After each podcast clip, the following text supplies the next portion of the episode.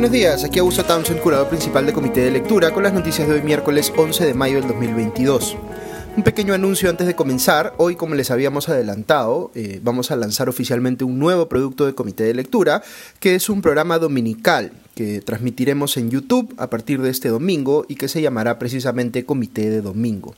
Con esto queremos darles a ustedes una experiencia distinta de aproximarse a las noticias de la semana, en la que hemos venido eh, trabajando ya varios meses con muchas sesiones de prueba para terminar de armar pues algo muy potente y eh, fiel al estilo de comité de lectura. En algunos minutos durante la mañana les voy a enviar un mensaje especial de Ale Costa, quien va a ser la conductora de este programa, contándoles más detalles sobre eh, su contenido. También queremos aprovechar nuestra sesión de debate de hoy para presentarles este nuevo programa, así que esperamos puedan acompañarnos esta tarde a las 6. Eh, nos van a ser muy valiosos sus comentarios y sugerencias. Yo les paso el link más tarde para que se puedan conectar. Ok, vamos ahora sí con las noticias. Ayer el Congreso eligió a los seis candidatos que estaban propuestos para convertirse en nuevos magistrados del Tribunal Constitucional. Eh, esto no estaba ni de cerca en mis previsiones. Como les conté ayer, yo proyectaba un escenario donde había algún nivel de oposición de parte del oficialismo a estas propuestas que impediría alcanzar pues, los 87 votos necesarios en la mayoría de casos, sobre todo de los candidatos percibidos ideológicamente más a la derecha en temas económicos y que el resultado de ello sería que quizá eligieran a uno o dos, los postulantes más cercanos al centro y con mejores credenciales, eh, credenciales académicas, que son en este caso, curiosamente, los que recibieron evaluaciones más bajas de parte del Congreso. Me refiero aquí a Manuel eh, Monteagudo y a César eh, Ochoa Cardich. En un instante les comento un poquito más sobre ellos, pero lo que ocurrió en definitiva en el Congreso ayer es que se nombró a todos, y eso es algo que era eh, tan imprevisible, al menos en mi lógica, que requiere ser analizado para explicar qué pasó. Ya uno ve que en las redes sociales eh, una eh, explicación que cobra bastante fuerza es esta de la, entre comillas, repartija, que en el Congreso se había formado algo así como un bloque, entre comillas, fuji-serronista, que eh, ya eh, se había, digamos, eh, evidenciado que Fuerza Popular y Perú Libre estaban más alineados de lo que se creía en ciertos temas y que comparten, digamos, posiciones conservadoras en lo social, cosa que también se ha manifestado en su apoyo a la última ley aprobada que le resta autonomía al Ministerio de Educación e incrementa el rol de los padres en la definición de los materiales educativos escolares y que también eh, ambas bancadas están seducidas por las fuerzas del mercantilismo educativo, como también lo estuvieron antes por el mercantilismo transportista, que eh, las han llevado en este caso a respaldar otra ley reciente que debilitó el rol de la SUNEDU, que es la entidad que vela por los niveles de calidad en la educación universitaria. Entonces, este enfrentamiento político entre el oficialismo de Perú Libre y la oposición de Fuerza Popular sería en cierta medida una fachada porque en realidad están plenamente en la capacidad de aliarse como bancadas en temas en los que comparten posiciones conservadoras en lo social, más allá de que en temas económicos eh, uno se ubique eh, a la izquierda y el otro a la derecha. Yo creo que sí hay una realidad política que lleva a estos partidos a alinearse en cuanto a sus eh, posiciones conservadoras en lo social, y eso explica en alguna medida que ayer se haya ratificado a los seis candidatos que estaban en el bolo para el TC. Eh, ayer yo les comentaba que cuando cambias tantos magistrados a la vez, seis de los siete en total que hay en el TC, en este caso, las probabilidades de que haya un cambio importante y súbito en el perfil ideológico de esta institución son muchísimo mayores y también se genera un escenario más propicio para que las fuerzas con mayor poder en el Congreso se repartan pues entre ellas esas seis designaciones para que cada una tenga a su magistrado que fue justamente lo que pasó allá por el 2013, en el que eh, hubo efectivamente una, entre comillas, repartija de los puestos vacantes en el TC, con audios incluso en los que se revelaba cómo se negoció esto último, y ese arreglo fue tan evidente que hubo movilizaciones en las calles para bloquearlo, lo que efectivamente se logró. En ese momento, algunos de ustedes recordarán, se propuso como candidatos al TC a personas que tenían perfiles más políticos, eh, partidarios, que de juristas constitucionales, como Rolando Sousa, eh, Cayo Galindo y Víctor Mayorga, que habían sido congresistas. Eh, en este caso era evidente que el Congreso estaba tratando de politizar al TC. Lo que hemos visto ayer, sin embargo, no es exactamente igual. Creo que estamos ante una designación poco rigurosa, en un momento les hablaré un poco más sobre esto, pero que no parece ser una eh, repartija en el sentido en que lo fue la designación del 2013. Lo que sí hace es cambiar súbitamente el perfil ideológico del Tribunal Constitucional. Y les explico eh, un poco más sobre esto porque es importante. El Tribunal Constitucional que tenemos hoy, yo me atrevería a decir, es ideológicamente balanceado. Después del fallecimiento del magistrado Carlos Ramos Núñez, nos quedamos con seis jueces, eh, de los cuales tres están ideológicamente en la izquierda, Eloy Espinosa Saldaña, Marianela Ledesma y Manuel Miranda, y tres están eh, en la derecha, Ernesto Blume, José Luis Ardón y Augusto Ferrero. Con matices, por supuesto, porque no todos están exactamente en las mismas posiciones, pero digamos que se distribuyen así. Eh, Ramos en su momento inclinaba la mayoría hacia la izquierda, pero ahora eh, que no está Ramos, eh, la situación está más bien inclinada hacia la derecha por el doble voto que tiene el presidente del TC, Augusto Ferrero. A mí me parece que algo cercano a este tipo de balance es a lo que debiéramos apuntar en el TC, que siempre hay una suerte de 4 contra 3, pero que se alterne en el tiempo, es decir, que en determinados periodos eh, sean 4 los que están eh, en la derecha y en otros sean 4 los que están a la izquierda, pero que la gran mayoría de temas controversiales se decían en los márgenes, con votaciones reñidas y con posiciones bien fundamentadas de ambos lados. Muy bien, lo que ha ocurrido ayer es que la distribución ideológica de esos siete magistrados que vamos a tener en este nuevo TC se ha movido fuertemente hacia la derecha los que están eh, más a la izquierda en esta nueva conformación, que son Ochoa y Monteagudo, eh, no están tan a la izquierda como estaban, eh, digamos, Ledesma o Espinosa Saldaña en la actualidad. Por ejemplo, son, digamos, un poco más centristas. Y quienes están en esta nueva conformación más a la derecha, digamos, Francisco Morales Arabia y Luz Pacheco Serga, también yo me atrevería a estar, decir, están mucho más a la derecha, particularmente en temas sociales, que hoy, digamos, Sardón o Ferrero, que son más liberales. ¿Cuáles son las consecuencias de este viraje ideológico? Pues que las fuerzas progresistas, lo que Vladimir Serrón llamaría los caviares, pierden presencia en el TC y el punto de gravedad en dicha institución se mueve a la derecha tanto en temas sociales como en temas económicos. Esto hace que los progresistas, y esto lo ve claramente uno en las redes sociales, sientan que el TC ha sido, entre comillas, capturado por los conservadores. Lo que ha pasado es algo bueno o malo pues la respuesta a esto tiene una dimensión subjetiva y otra objetiva. Subjetivamente uno puede evaluar ese viraje ideológico en el TC desde su propia posición ideológica. Si uno es progresista se sentirá como que eh, ha ocurrido algo extremadamente peligroso que podría poner en riesgo libertades en temas sociales que desde posiciones conservadoras podrían querer recortarse, como temas que tienen que ver con identidad de género o derechos de minorías. Los que se identifican ideológicamente como conservadores verán lo que ha ocurrido como algo positivo. Los liberales tendremos una posición más eh, mixta eh, o dividida. Pensaremos que las libertades económicas estarán más protegidas con esta nueva conformación del TC, pero coincidiremos con los progresistas en que las libertades en temas sociales pueden efectivamente estar en riesgo. Y solo para recordar, porque algunos eh, amigos autopercibidos como liberales se olvidan de esto, la libertad es una sola, así que no podemos defender libertades económicas sin defender libertades en temas personales y sociales, si es que uno se identifica, por supuesto, como liberal.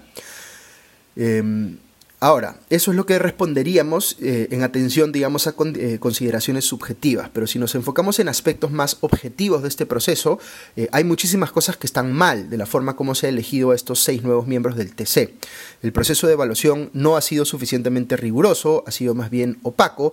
hay algunos candidatos ya nombrados que tienen antecedentes éticos cuestionables, como Francisco Morales Arabia, quien trabajó antes con Carlos Mesía en el TC y habilitó decisiones cuestionables de este último, como contratar a su esposa en un puesto para el cual no estaba calificada. Eh, no hemos exigido ni de cerca el nivel de seriedad, exhaustividad y transparencia que requeriría un proceso de selección de esta importancia. Encima, ni siquiera se quiso habilitar en el Pleno del Congreso el debate sobre estos nombramientos y se pasó de frente al voto, es decir, se discutió menos, como han, hecho eh, como han anotado varias personas en las redes sociales, que estas leyes declarativas como definamos el día del chicharrón o el día del pollo a la brasa, ¿no es cierto? Ese tipo de cosas eh, han tenido más discusión que estos nombramientos en el Congreso, lo cual es eh, inaudito. Ahora, algunos dirán que estábamos tan atrasados en definir los relevos en el TC que había que apurar eh, el paso como se pudiera. Y yo coincido en parte con este punto. Creo que mucha gente se hizo la idea de que era mejor mantener el status quo, dejar las cosas como estaban, sin cambiar a los magistrados que ya tenían el mandato vencido, por miedo a que los reemplazos, desde su posición ideológica, fuesen percibidos como peores. Eh, ese argumento de que había que hacer esto ya, eh, eh, digamos que tenía que darse ya después de tanta demora este cambio en el TC, me parece que es un argumento válido y lo comparto en buena medida. Pero siendo eso así, igual creo que se pudo hacer un mucho mejor trabajo en el tiempo que se tuvo eh, para eh, mejor, eh, digamos, hacer un proceso de selección bastante más serio, con mejores criterios de evaluación, donde se hicieran las preguntas pertinentes y no estas preguntas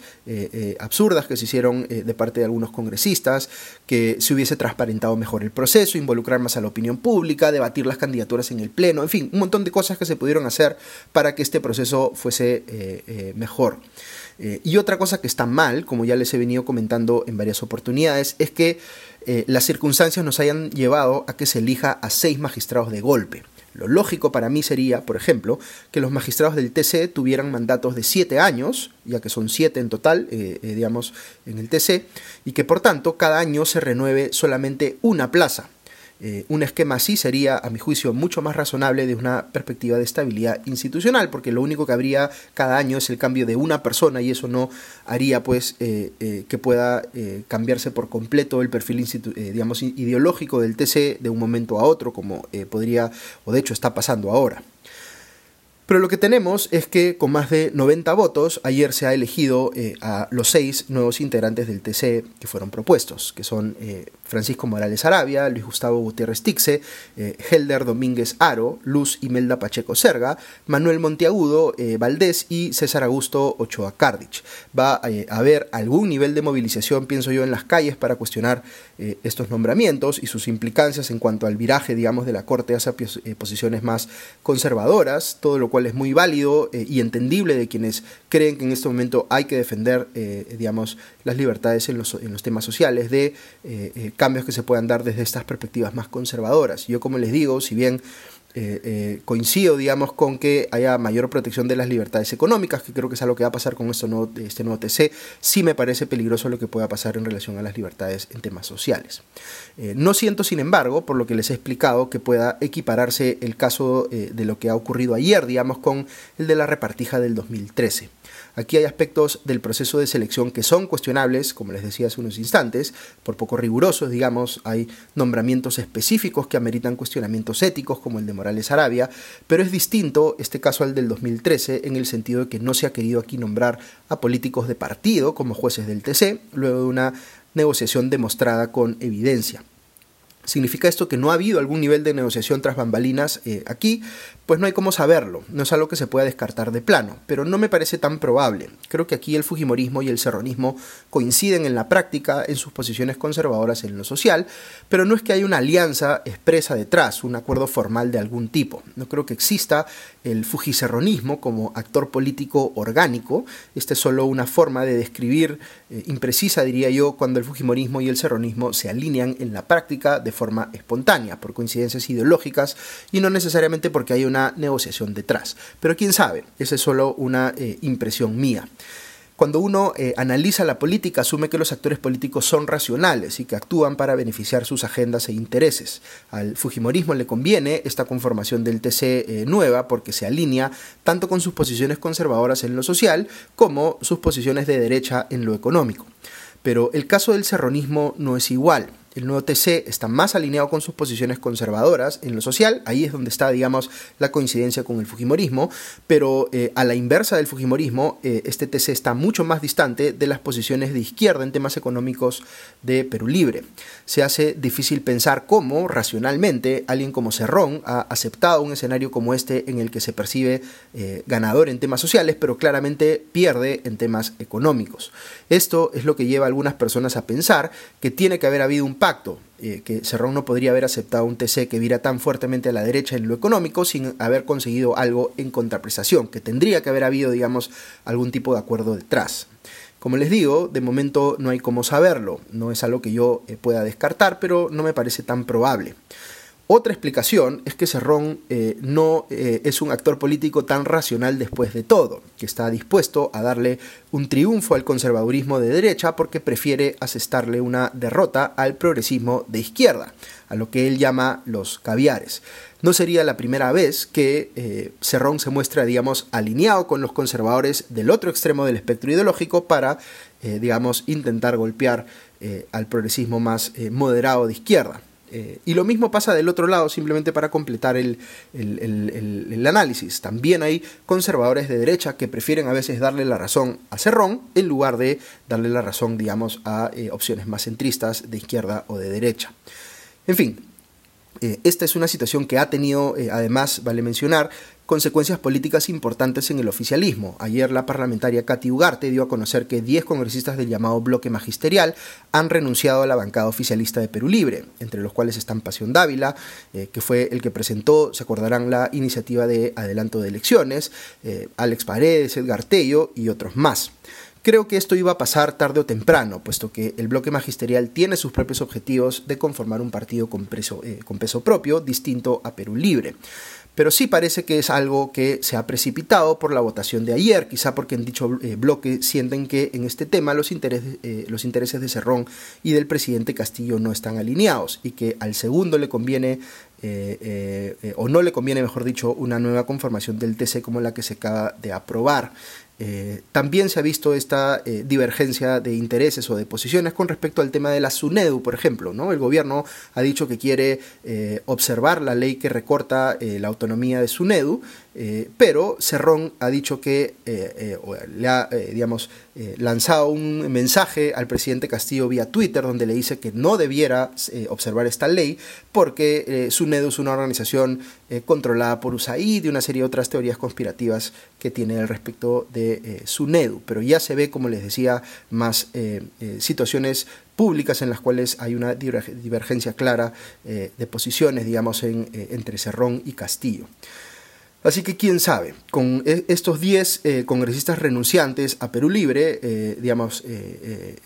no van a tener problemas ellos en conformar una nueva, una nueva bancada propia, eh, cuyo nombre se conocerá seguramente en los siguientes días, mientras que Perú Libre se queda ahora con solo 23 integrantes y deja de ser la primera minoría en el Congreso, que ahora eh, va a ser Fuerza Popular, por apenas un voto, porque tiene 24 congresistas. Dicho ese paso, Cerrón ha salido a decir que estos congresistas renunciantes se apartan de la bancada de Perú Libre, no por una cuestión de principios, sino por intereses y por aspiraciones de tener su propia eh, cuota de poder, pero eh, dice Cerrón que igual van a votar todos juntos, los del bloque o de la nueva bancada magisterial y los serronistas, en favor del presidente Castillo cuando haya que respaldar al gobierno. Quién sabe si ese vaya a ser el caso en todas las circunstancias que se den, pero ya digamos que se vuelve un poquito más eh, evidente el desalineamiento que pueda haber de aquí hacia el futuro, digamos, entre el bloque magisterial, que ahora tendrá su nueva bancada, y los serronistas en Perú Libre. Ahora, más allá de este tema del TC y sus implicancias políticas que han sido eh, relevantes, eh, también han pasado un par de cosas ayer que vale la pena mencionar y que eh, les trato muy, muy rápidamente. hubo, digamos, una, o iba a haber una sesión de diálogo, digamos, en, en, Apurímac para tratar de ver el tema de las bambas, pero las comunidades y los actores políticos locales, entre ellos el gobernador regional de Apurímac, estaban esperando la presencia del primer ministro Aníbal Torres, que no apareció y por tanto hubo una crítica muy fuerte hacia el gobierno, digamos, de no dar la cara en estas eh, conversaciones, en este diálogo concreto alrededor del tema de los reclamos de las comunidades cercanas a las Bambas. Y por otro lado, veo también que en el plano judicial, le han revertido el mandato de prisión preventiva eh, que pesaba sobre uno de los sobrinos del presidente Castillo, eh, Gianmarco Castillo, y lo han convertido en un mandato de eh, comparecencia. Así que esta persona que todavía sigue estando prófugo, digamos, ya no tiene o ya no pesa sobre él un mandato de prisión preventiva, sino que ahora simplemente podrá seguir el proceso en libertad. Entiendo que es solamente el caso de Gianmarco Castillo, porque el otro sobrino que está implicado en todos estos casos, Fray Vázquez Castillo, él sigue con mandato de prisión preventiva al igual que eh, eh, Bruno Pacheco, el ex secretario general de Palacio de Gobierno. Así que debe haber habido una justificación por la cual no se le ha dado el mismo trato a Gianmarco Castillo que a los otros. Ya podré comentarles un poquito más cuando se conozcan los términos de esta resolución que eh, ha cambiado su situación legal. Ok, eso es todo por hoy. Eh, los dejo rápidamente porque me voy, eh, voy a estar este día, eh, ahora en la mañana y en la tarde en el Simposium del Oro, que es un evento minero importante que se da en el país y donde voy a tener una participación ahora más tarde. Así que los dejo por ahora y ya nos escuchamos mañana. Adiós.